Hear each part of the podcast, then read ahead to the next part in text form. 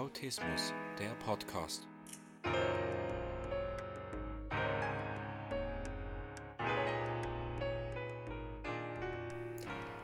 Herzlich willkommen zum Autismus Podcast.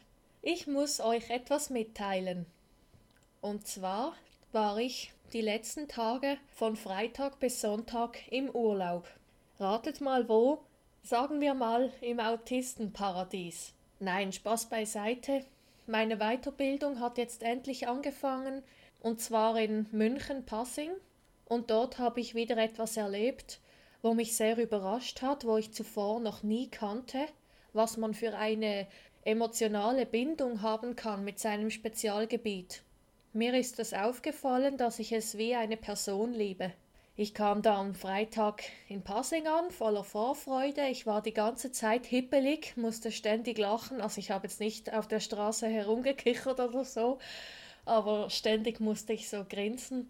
Hatte den Koffer dabei und alles im Zimmer gemütlich eingerichtet und ging am Nachmittag abends noch ein wenig in die Stadt.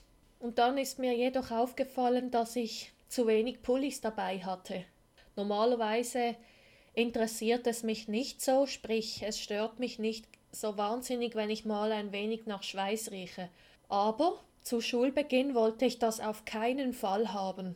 Ich wollte mich einfach perfekt fühlen, und so habe ich mir in der Stadt extra noch ein Pulli gekauft, nur damit ich nicht rieche, dass ich mich auch wirklich wohlfühle. Und ich habe abends im Hotelzimmer extra noch die Jacke gewaschen, also wirklich, ich habe so übertrieben, als wäre ich mit jemandem für ein Date verabredet. Und so habe ich mich auch gefühlt.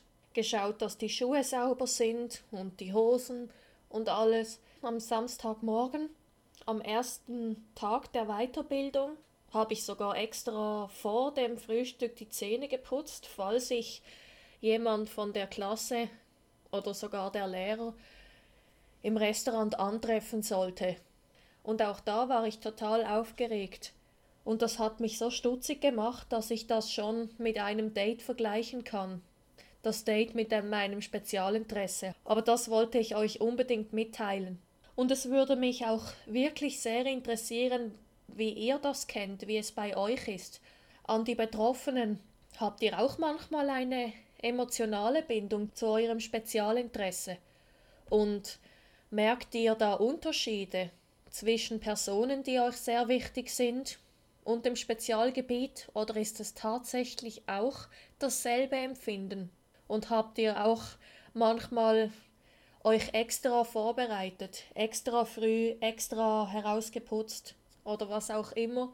Und auch an die Angehörigen würde es mich auch von eurer Seite interessieren, wie erlebt ihr eure Angehörigen im Autismus-Spektrum? Wenn ihr wisst, gleich ist das Spezialgebiet wieder ein Thema?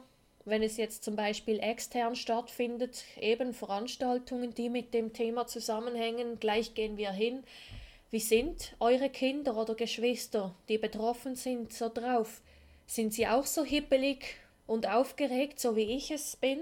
Es würde mich auch interessieren, wie ihr das seht, mit euren Augen und was ihr beobachtet, wo die Unterschiede da sind. Wie sieht das ein Betroffener? Und wie sieht das ein Angehöriger von außen, sage ich jetzt mal.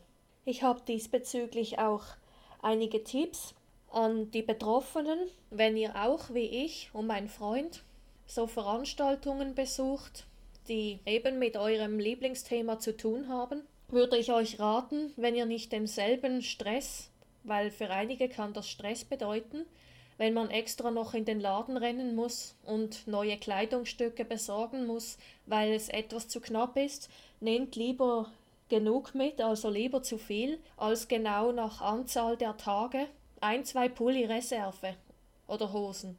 Und habt ihr schon von Plan B und C gehört, dass ihr rechtzeitig euch informiert, wo könnte es Schwierigkeiten geben und dass ihr dann wie im Voraus schon ein Plan B oder C überlegt oder sogar ein Stressplan, falls etwas schief laufen soll. Und andersrum, wenn ihr sehr gerne so eine Veranstaltung besuchen möchtet, aber nicht könnt aus irgendeinem Grund, oder etwas anderes nicht erfüllen könnt, wo euch eigentlich sehr wichtig gewesen wäre.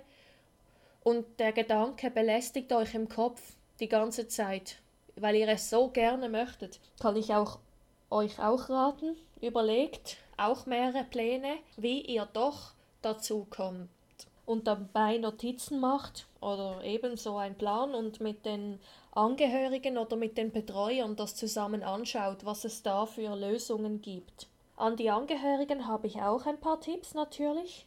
Und zwar ganz klar, wenn die Gelegenheit besteht, dass ihr eurem Familienmitglied im Spektrum mal so eine Freude gönnt, besonders wenn es eine Krise hat über längere Zeit, sehr schwere Zeiten, dass ihr dann genauso helfen könnt mit dem Spezialgebiet, das dann wieder Energie bringen soll und dafür sorgen, dass sie wieder glücklicher werden können. Also bei mir hat das sehr viel geholfen. Wenn ich mich mal sehr schlecht gefühlt habe, bin ich sogar zu meinem Spezialinteresse geflüchtet.